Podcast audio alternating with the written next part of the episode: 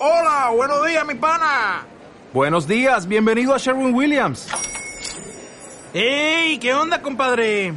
¿Qué onda? Ya tengo lista la pintura que ordenaste en el ProPlus app. Con más de 6.000 representantes en nuestras tiendas listos para atenderte en tu idioma y beneficios para contratistas que encontrarás en aliadopro.com. En Sherwin Williams somos el aliado del PRO.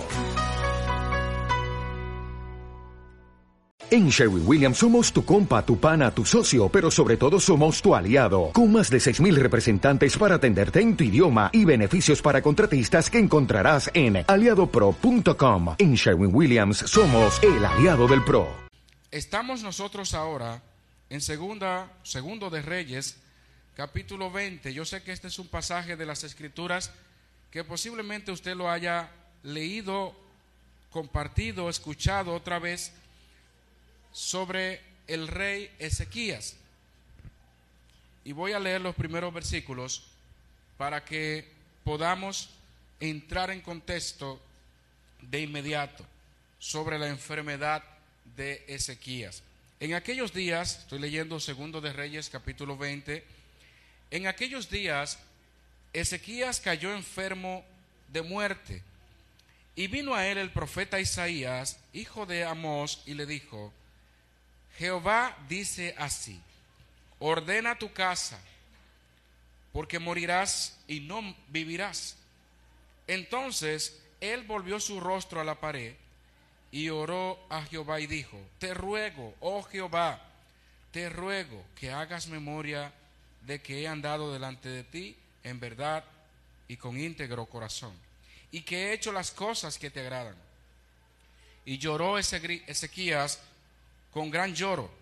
Y antes que Isaías saliese hasta la mitad del patio, vino palabra de Jehová a Isaías diciendo, vuelve y di a Ezequías, príncipe de mi pueblo, así dice Jehová, el Dios de David, tu padre. Yo he oído tu oración y he visto tus lágrimas. He aquí que yo te sano. Al tercer día subirás a la casa de Jehová y añadiré a tus días quince años y te libraré a ti y a esta ciudad de mano del rey de Asiria y ampararé esta ciudad por amor a mí mismo y por amor a David, mi siervo. Y dijo Isaías, toma, tomad masa de higos. Y tomándola, la pusieron sobre la llaga y sanó. Y Ezequías había dicho a Isaías, ¿qué señal tendré de que Jehová me sanará y que subiré a la casa de Jehová el tercer día. Respondió Isaías, esta señal tendrás de Jehová, de que harás, de que hará Jehová esto que ha dicho, avanzarás la sombra 10 grados o retrocederá 10 grados. Y Ezequías respondió, fácil cosa es que la sombra decline 10 grados, pero no que la sombra vuelva atrás 10 grados. Entonces el profeta Isaías clamó a Jehová, e hizo volver la sombra por los grados que había descendido en el reloj de acá 10 grados atrás. Para Dios no hay nada imposible. El tema de este mensaje, mis amados, básicamente se circunscribe en los versículos que continúan a esta cita previa. Y el tema que quiero compartir es, ¿qué han visto en tu casa? Hasta este momento nosotros conocemos que el rey Ezequías, cuyo nombre significa Jehová fortalece, y era hijo del rey anterior, el rey Acaz, y su esposa Abías, este rey había empezado su reinado aproximadamente los, a sus 25 años y unos 29 años más duró gobernando sobre Judá, fue contemporáneo de varios profetas, tales como Isaías, que se menciona este texto en Isaías capítulo 39, texto paralelo, también fue eh, contemporáneo de Oseas y de Miqueas. ¿Qué nosotros vemos en Ezequías? Ezequías fue una persona que de los tantos reyes que pasaron, que, que a modo de coro o de, de frase se repetía continuamente, hicieron lo malo ante los ojos de Jehová, en cuanto a Ezequías, sí se dice que este hombre hizo lo recto ante los ojos de Jehová Usted lo puede leer en el segundo de Reyes 18, 3 al 7. Este Ezequías llevó a cabo grandes reformas para agradar a Dios. Deshizo muchos altares y muchas cosas que habían levantado reyes anteriores. ¿Qué se destaca de Isaías? Según Proverbios 25, se cree que él fue o tenía el interés de compilar algunos de los proverbios de Salomón. Otros dicen que él también posiblemente, no confirmado, pudo haber escrito parte del Salmo 119 cuando solamente era un príncipe.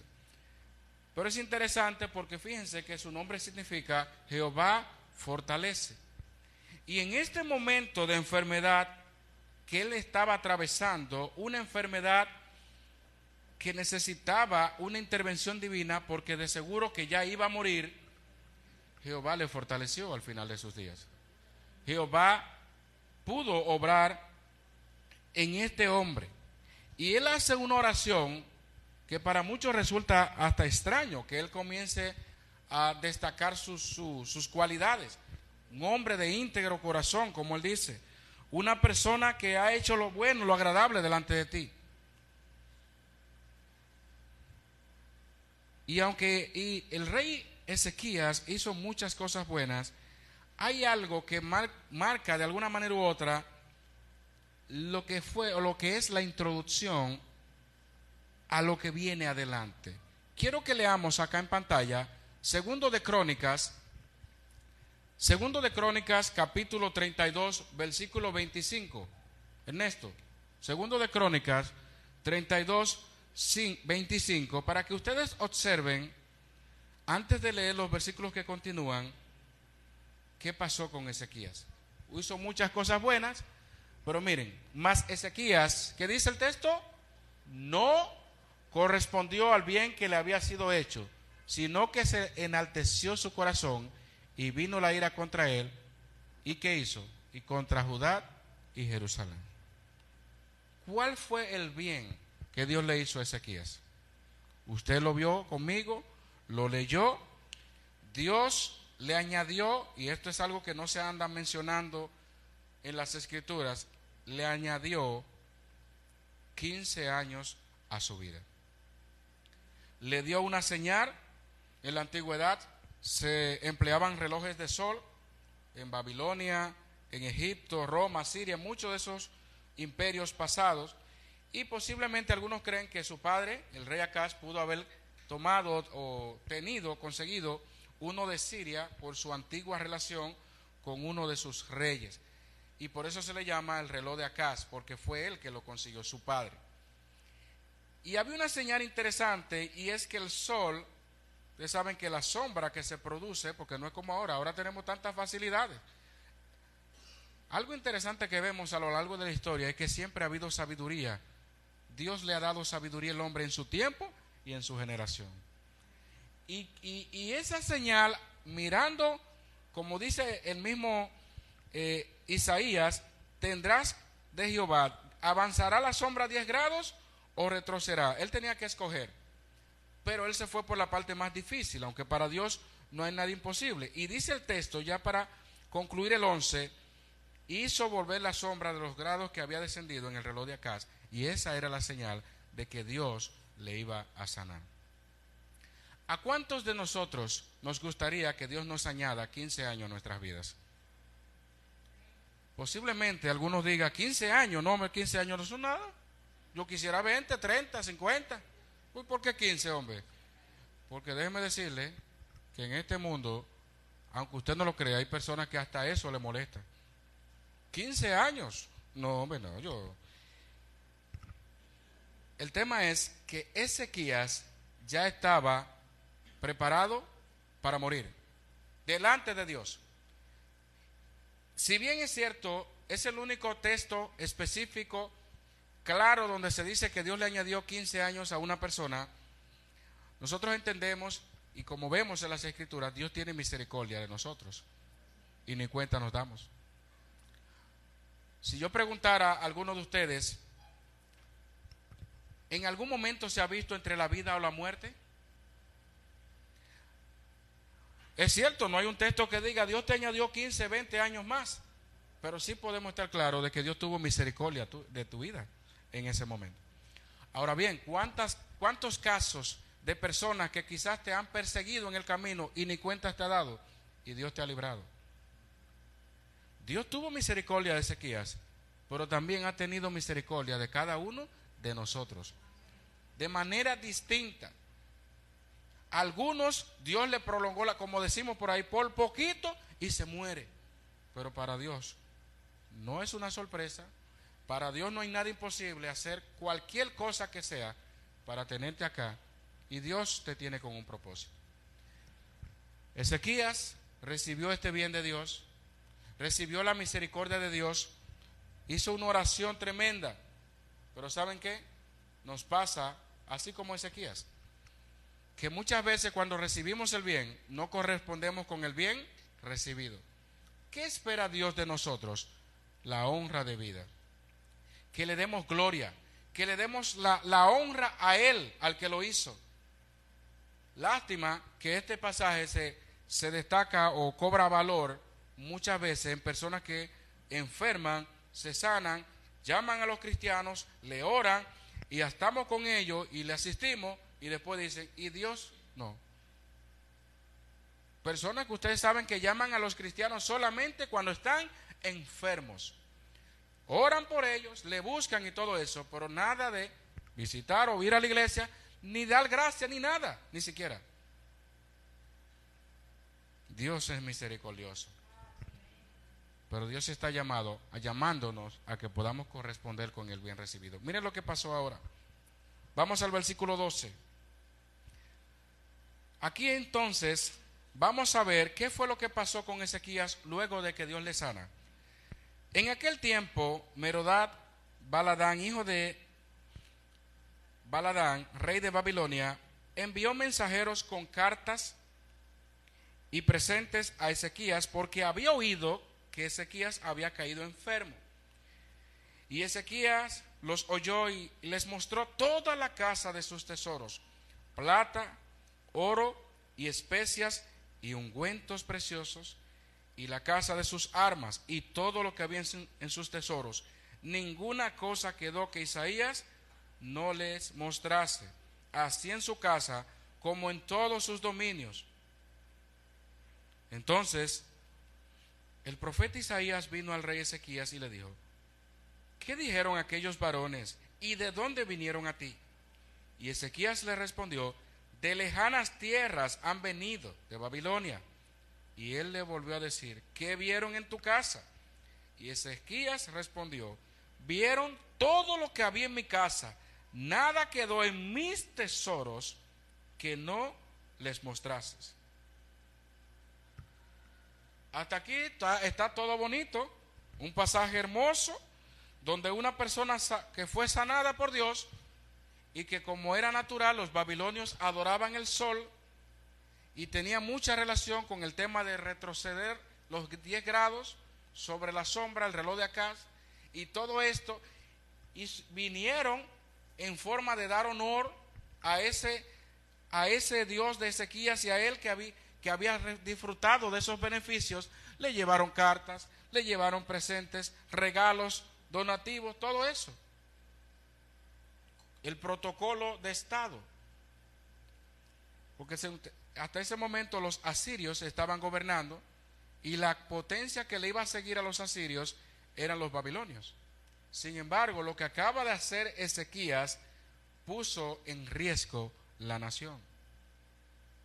Lo que acaba de hacer Ezequías a los babilonios que iban a conquistar los asirios, iba a ser el imperio de turno luego de los asirios, se la puso fácil. Ah, mira lo que tienen aquí, esta gente. Mis hermanos, el tema de esta mañana es, ¿qué han visto en tu casa?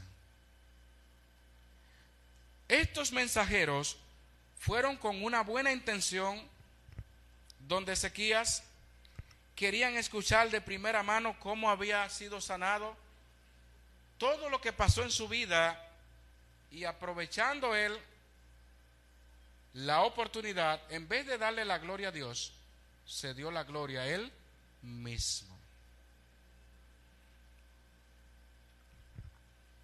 todo lo que tenía Ezequías, todo lo que él podía mencionar y ostentar que era suyo, se lo había dado al Señor. Y en ese momento, donde él debió hablar de Cristo, habló de él. Habló de sus logros, habló de lo que había alcanzado, habló de sus dominios, de su casa. Y miren cómo lo dice el texto. Mis dominios, mi casa. Yo no sé si usted se identifica de alguna manera u otra con lo que está pasando acá. Y quizás en estos tiempos también propicio de Navidad, donde regularmente las personas decoran sus casas, preparan sus casas, hacen de todo, hacen las inversiones que haya que hacer con tal de pasar una Navidad feliz y gozoso. Y recibir personas para decirle, miren lo que han visto en mi casa. Yo creo que este es un mes para darle la gloria al Señor. Yo creo que todos los meses hay que darle la gloria a Dios, ciertamente. Pero piense primero lo que usted tiene, lo que usted ha conseguido, lo que usted ha alcanzado. No piense en sus méritos, no piense en su sagacidad o su sabiduría. Piense que Dios es que le ha dado según su voluntad. Nunca deje de darle la gloria a Dios. Ezequías tenía la maravillosa oportunidad de hablarle de Jehová de los ejércitos. Tenía la maravillosa oportunidad de decirle a esas personas, el Dios de Israel nos dio todo esto. Nos sanó, que es lo principal. Me sanó. En ningún momento vemos a Ezequías decirle, Jehová me sanó. Jehová me añadió 15 años a mi vida. No. Ocultó esa información y él quería hablarle de algo más sorprendente. Él quería hablarle de algo más impactante para ellos. Vienen gente de allá, de los países, de Babilonia, del imperio, tienen que verme. Pero al final, el texto que leíamos en segundo de Crónicas 32, 30, 25b, dice que se enalteció su corazón. Y dijo Ezequías, todo lo que hay en mi casa han visto, y ninguna cosa hay en mis tesoros que no les haya mostrado. Eso se llama orgullo. Hay varias definiciones del término orgullo. Una de ellas es un exceso de estimación propia por la que una persona se cree superior a los demás por sus posesiones, por sus cualidades y todas las demás cosas. Pero también existe el término orgullo en el sentido de gran satisfacción por algo propio o personal, sea una acción o una posesión que uno mismo considera digna de mérito. Y en ese sentido, cuando Ezequías dijo todo esto, de, todo lo que han visto en mi casa y todos sus tesoros, ¿sabe lo que él estaba resaltando? Su logro, su éxito como rey. Y por eso dice el texto que se enalteció su corazón. ¿Sabía usted que Dios resiste a los soberbios y da gracia a los humildes? ¿Qué le pasó a Satanás? Se enalteció su corazón. Antes del quebrantamiento es la, la altivez, dice Proverbios. Dios a lo largo de las escrituras ha mostrado que aborrece el orgullo. Porque el orgullo va totalmente en contra de una persona que se humilla en la bajo de la poderosa mano del Señor.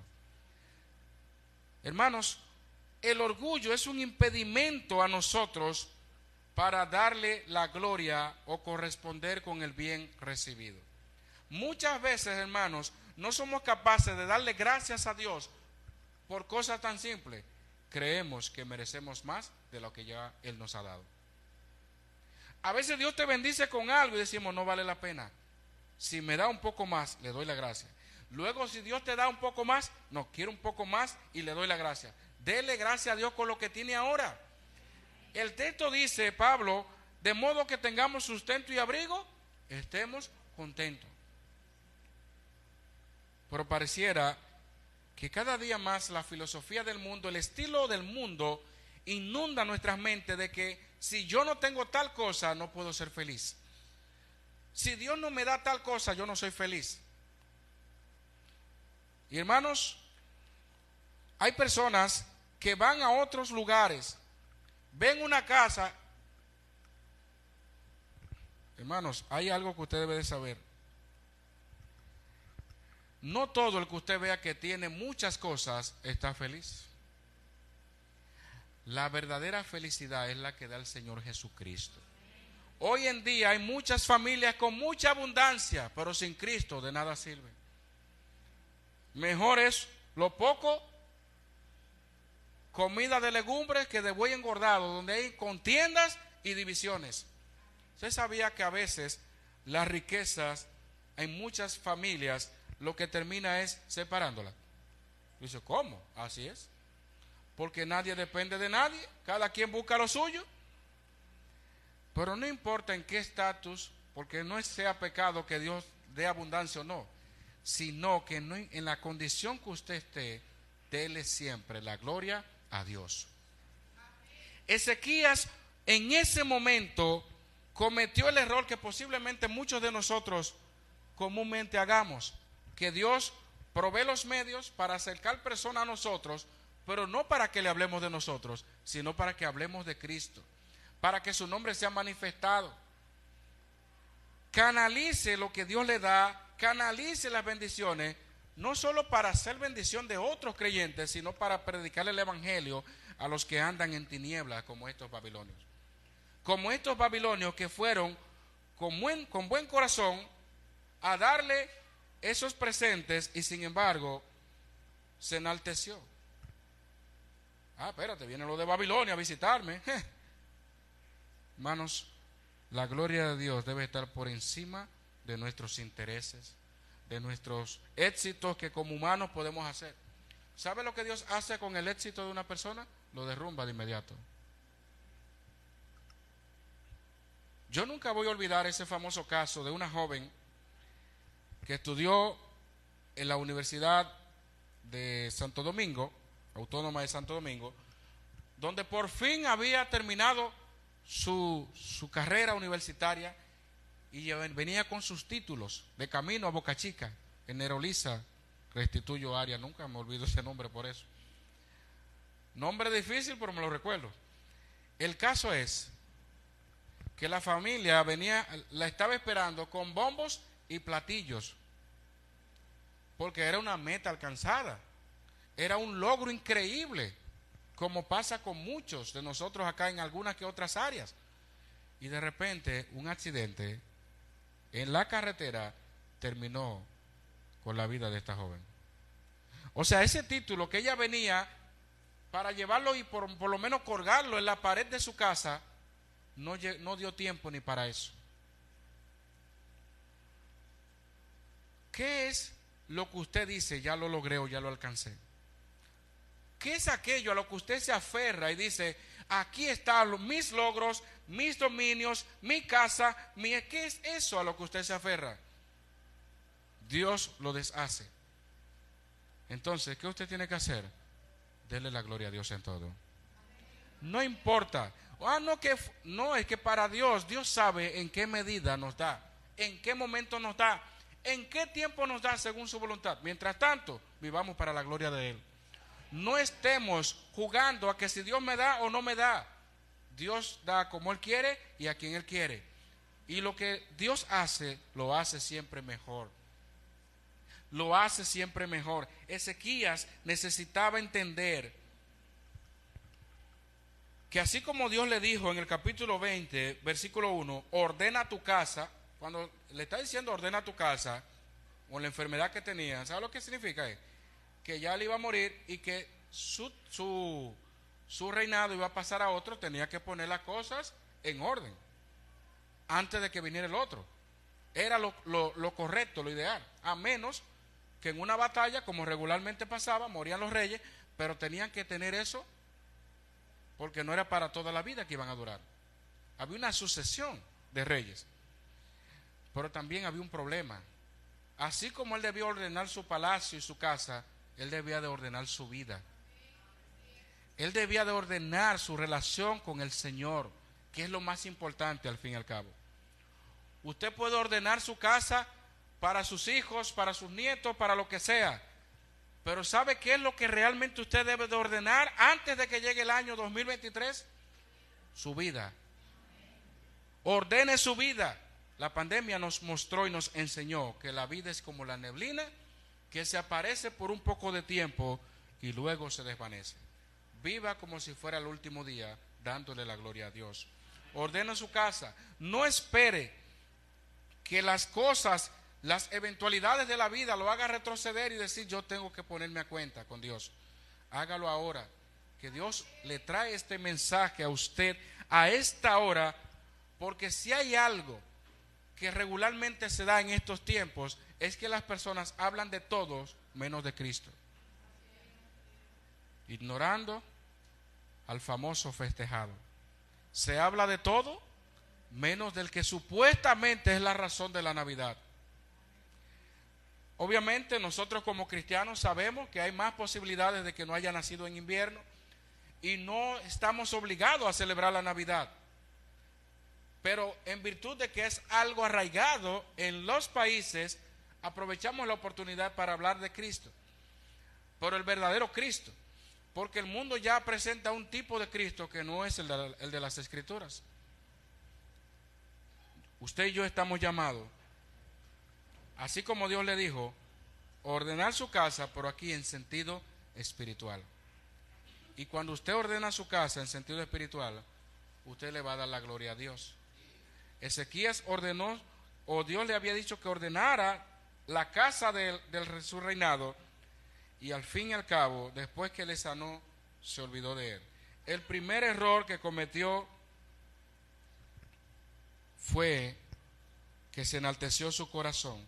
Le mostró todos los tesoros, todos sus logros, sus éxitos. Y por consiguiente, si él se pone delante, la honra no se le van a dar a Dios, sino a Él. Y por eso Él enfatizó todo. Él no enfatizó las cosas que habrían abierto los corazones de los embajadores y no los llevó a Cristo. Por eso siempre me llama la atención Juan el Bautista. Como Juan el Bautista, dice la Biblia, no era él la luz, sino para que diese testimonio de la luz. Juan el Bautista, cada vez que venía, no soy yo, detrás de mí viene uno que yo no soy digno de desatar la correa de su calzado.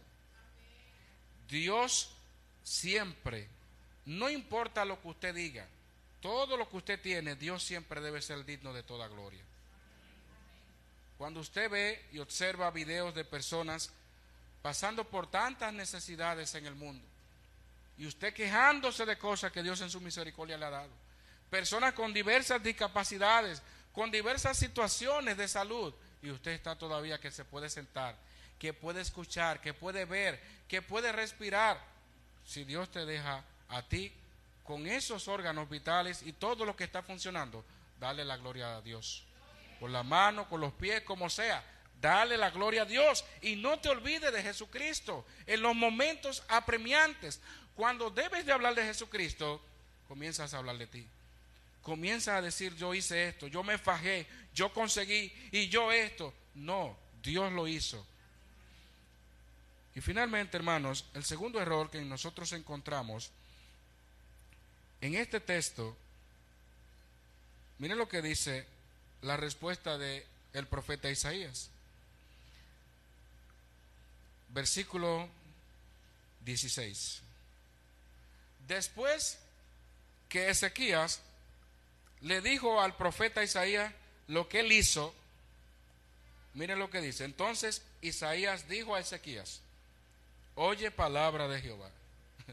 Esa expresión en el Antiguo Testamento no se ve tan simple como la vemos ahora. Oye palabra de Jehová. Escucha lo que te viene ahora.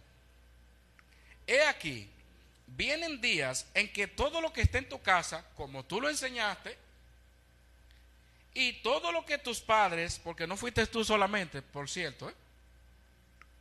su padre, el rey Acaz, y otros más antes de él, y todo lo que tus padres han atesorado hasta hoy, hasta hoy será llevado a Babilonia. ¿A dónde, ¿A dónde será llevado? A Siria. Los mismos que vinieron,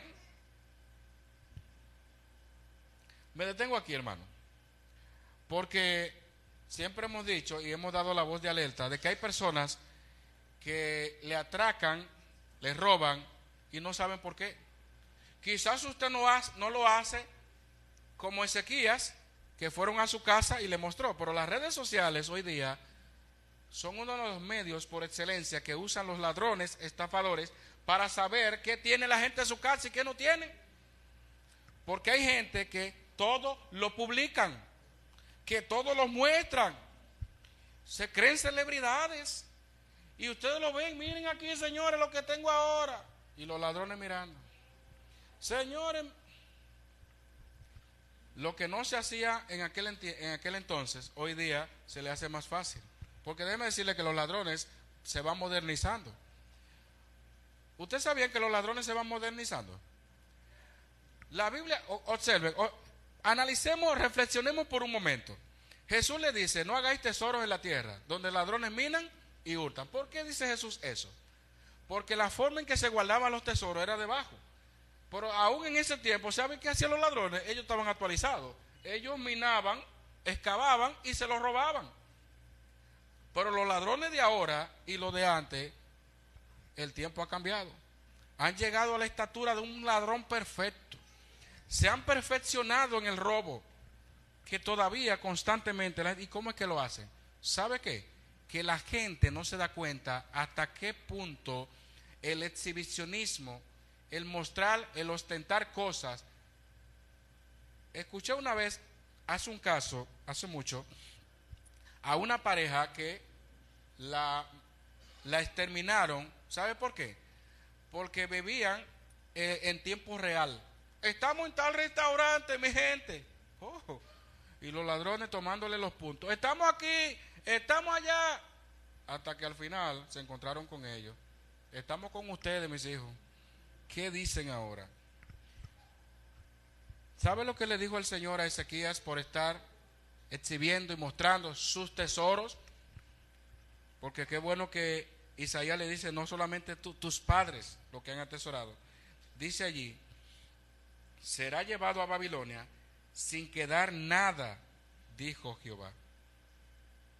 Y de tus hijos que saldrán de ti, que habrás engendrado, tomarán y serán eunucos, ay Dios mío, eunucos en el palacio del rey de Babilonia. Observen que lo que pasó aquí tiene consecuencias mayores va a afectar toda la nación, va a afectar su familia, va a afectar todo el tesoro. Entonces, Ezequías dijo a Isaías, para ponerle, como decimos, el cherry al pecado, la palabra de Jehová que has hablado es buena. Ojo. ¿O por cómo que es buena? Pero le acaba de decir Isaías que se llevarán todo. Se lo llevarán todo. Lo que les, y dice ya, sus hijos serán eunucos y nada va a quedar acá. La palabra que has hablado es buena. Después dijo, habrá al menos paz y seguridad en mis días. Yo no sé qué otro pecado usted está viendo ahí de Ezequías. Primero fue el orgullo, el orgullo de él mostrar sus tesoros cuando debía darle la gloria a Dios. Yo no estoy diciendo, hermano, que si Dios en algún momento le ha bendecido, usted no pueda decirle, mira lo que Dios me dio. Mira, observen, estoy diciendo el término. No es eso. El tema es que Él no le dio la gloria a Dios. Pero ahora se añade otro problema. ¿Sabe cuál es? El egoísmo. Yo no sé, yo no me imagino una madre o un padre decir que toma una decisión en su vida y que le diga, mira, eso va a causar que tus hijos lo lleven preso de que nazcan. Eso va a causar que esto. Y que la madre o el padre diga, bueno, al menos no, no voy a sufrir eso. No lo voy a vivir yo. Es difícil, hermanos, pero en la práctica eso es lo que sucede comúnmente.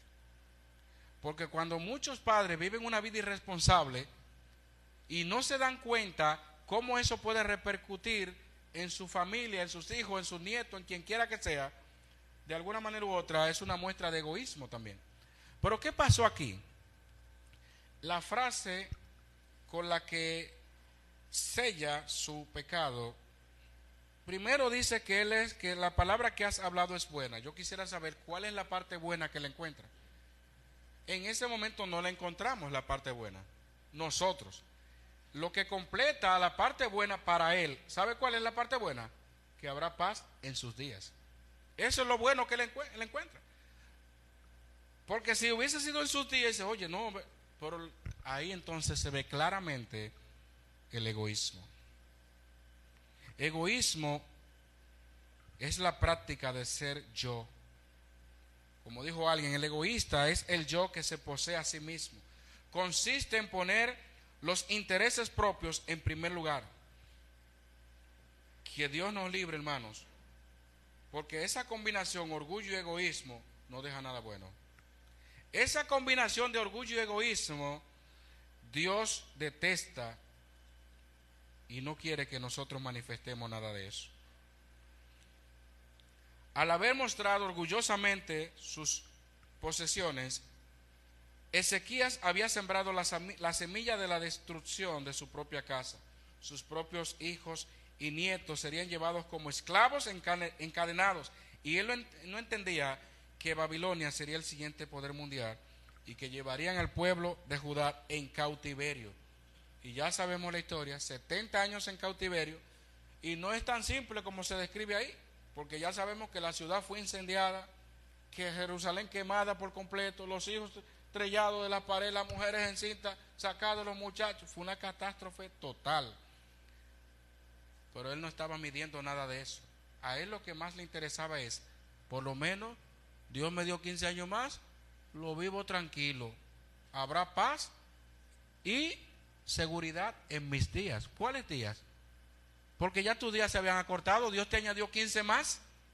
O sea que todavía tú disfrutas de la bendición de Dios porque Dios no miente y Dios lo que promete lo cumple. Porque Dios podía decir en ese momento, ajá, ah, no, espérate, déjame retroceder otra vez 10 grados más y te vas ahora mismo. La Biblia dice que Dios no puede negarse a sí mismo. Si le negáremos, Él permanece fiel. Pero lo que Dios promete, lo cumple. Si Dios le dijo que eran 15 años, 15 años. Pero que no venga cuando lleguen los, los 15 o 14 ya punto tanto le diga, Señor, mira, eh, yo te pido que me añada 15 más, que si yo... Ya no. Las oportunidades que Dios da hay que aprovecharlas. Si usted no le dio la gloria a Dios ahora, no diga, yo te la voy a dar allá, dese la hora que Dios la quiere escuchar y ver ahora. Este es el momento aceptable y preciso para darle la gloria a Dios. Cuidado con el orgullo, cuidado con el egoísmo, cuidado con esa, esa frase que dicen por ahí, después de mí el diluvio, que se caiga el mundo entero. Pero yo, feliz y contento. Primero mis dientes que mis parientes. Así viven muchos. Que Dios quite de nosotros ese espíritu indiferente que manifestó también Ezequías. Porque quizás decimos, bueno, él lo dijo así, se oyó muy fuerte. Por hay áreas posiblemente en nuestras vidas que seamos indiferentes. Cuando usted deja de predicarle a su familia, ¿qué usted está haciendo? Cuando usted deja de invitar a una persona, cuando usted que tiene la oportunidad, como Ezequías, no aprovecha para corresponder con el bien recibido, posiblemente estemos actuando de la misma manera, pero en situaciones distintas. El orgullo se manifiesta de muchas maneras. El egoísmo por igual. ¿Sabe lo que dijo alguien una vez en una famosa frase?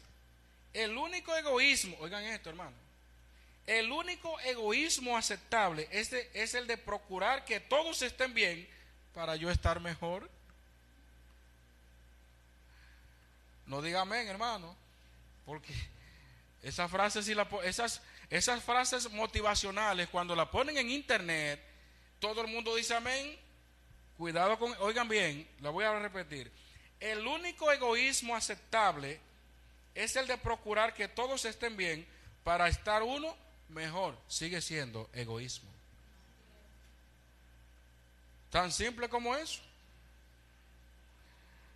hay quienes no predican a sus amigos íntimos para no fracturar su amistad. No se sientan incómodos con ellos. Hermano, si usted recibió la gracia, la bendición de Dios, compártala con otro. No se sienta aquí, qué bien se escucha cuando cantamos todos juntos. Por esa amistad que usted tiene, ese amigo, esa amiga, háblele también de Cristo. Desee que ella o él también reciba esa bendición que usted tiene. No sea como muchos de los impíos de afuera dicen que uno es un cristiano bacano, un cristiano chévere, un cristiano heavy, cuando no lo confronta con la palabra. El mundo prefiere ese tipo de cristianos. Un cristiano que no hay, hay otra vez que, que Jesucristo, que hay, hombre, hablemos de... Hermano, si eso es lo que hace que usted sea heavy, chévere, bacano, bájese de esa onda y predique la palabra. Yo no quiero que me llamen cristiano heavy porque yo no le predico la palabra. Dice la palabra, el salmista, compañías de impíos me han rodeado, mas no me he apartado de tu ley. En esta fiesta, en esta Navidad, en estos días nos vamos a reunir con muchas personas, amistades, amigos, cristianos y no cristianos. Esté preparado para hablarle de Cristo. ¿Sabía usted que hay muchas personas que están deseando, anhelando escuchar una noticia buena? ¿Cuál es la única noticia buena que pueden escuchar las personas? Sobre Cristo solamente. Es una tras otra. Y nosotros estamos en víspera de un año nuevo. Pero ¿saben qué, mis amados? Ninguno de nosotros sabe qué viene para el próximo año. Como tampoco sabíamos lo que llegaría en el 2020. Que de hecho lo tenían como un número mágico. El 2020, el 20, el 20 del 20, el 20, el 20, el 20, hasta que todo el mundo encerrado en su casa. Se acabó el 20, porque le daban 20 por todas partes. Encerrado. Pero mis amados, de una cosa podemos estar seguros. La venida del Señor está cerca. Y está más cerca que cuando creímos. Al final, hermanos, yo no sé en qué lista está usted, qué tipo de cristiano está usted, pero yo quiero estar en la lista de aquellos que revelan los tesoros de la gracia de Cristo en su vida. Yo quiero estar en la lista de aquellos que sacan de sus casas el orgullo y el egoísmo para vivir un evangelio con fidelidad y compromiso. Yo quiero ser, y todos debemos de anhelar ser, personas que correspondamos con el bien recibido. Personas que le demos la gloria a Dios. Que si Dios te da, que si Dios no te da, sea el nombre de Dios bendito. Dios es fiel. Dios es maravilloso. Y si usted tiene a Cristo, ha sido la mejor decisión de su vida. Pero si no lo tiene, este es su mejor momento. No te tardes. Dios te da una oportunidad más en este día, no te tardes más, porque cada año, cada día trae su propia maldad, su propio afán, pero Dios te sigue recibiendo con sus brazos misericordiosos y a Él hay que buscarle mientras pueda ser hallado. Porque esto que estamos hablando ahora llegará un tiempo donde ninguno vamos a estar acá. Estaremos en un lugar mejor con el Señor Jesucristo. Pero lo más triste es partir de esta tierra sin que sus nombres estén inscritos en el libro de la vida. Usted puede tener su nombre inscrito en cualquier lista por ahí, que salga en el periódico, ¿viste mi nombre que salió? Ah, mira, no, eso no vale de nada. El nombre inscrito en el libro de la vida es lo, más, lo que más gozo puede producir en una persona. Si no, pregúnteselo a los 70, cuando salieron de predicar y lo que llegaron fue que reprendimos y sacamos y quitamos y el Señor le dijo, miren, tranquilo, ¿eh?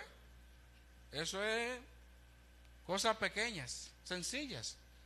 Gócense de que sus nombres estén inscritos en el libro de la vida, en los cielos. Así que amigo que estás acá, que todavía no has dado ese paso de fe, yo te pregunto, ¿qué vas a hacer con la exposición de la palabra de Dios en tu vida hoy? Si alguien te dice en este momento, ya te quedan pocos días de vida, ¿qué harás?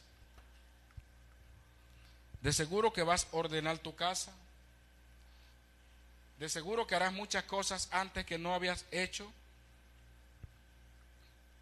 Podemos planificar y desear tener cosas listas antes de partir de esta tierra. Pero lo que no debemos de, de olvidar es que también nuestra vida debe ser ordenada. ¿Y saben una cosa? Hay personas que no vienen a Cristo porque dicen, yo tengo que cambiar algunas que otras cosas. No es que cuando yo consiga o cuando yo deje tal cosa yo vengo a Cristo. El tema es que en quien realmente ordena tu vida es el Espíritu Santo. Quien realmente te cambia, te hace una nueva criatura es el Señor. Por eso es que tienes que entregarle tu vida a Cristo. Porque tú sola, tú solo, no lo vas a poder hacer. Y Dios te está llamando a esta hora, en este momento. Ven a Cristo antes de que sea tarde.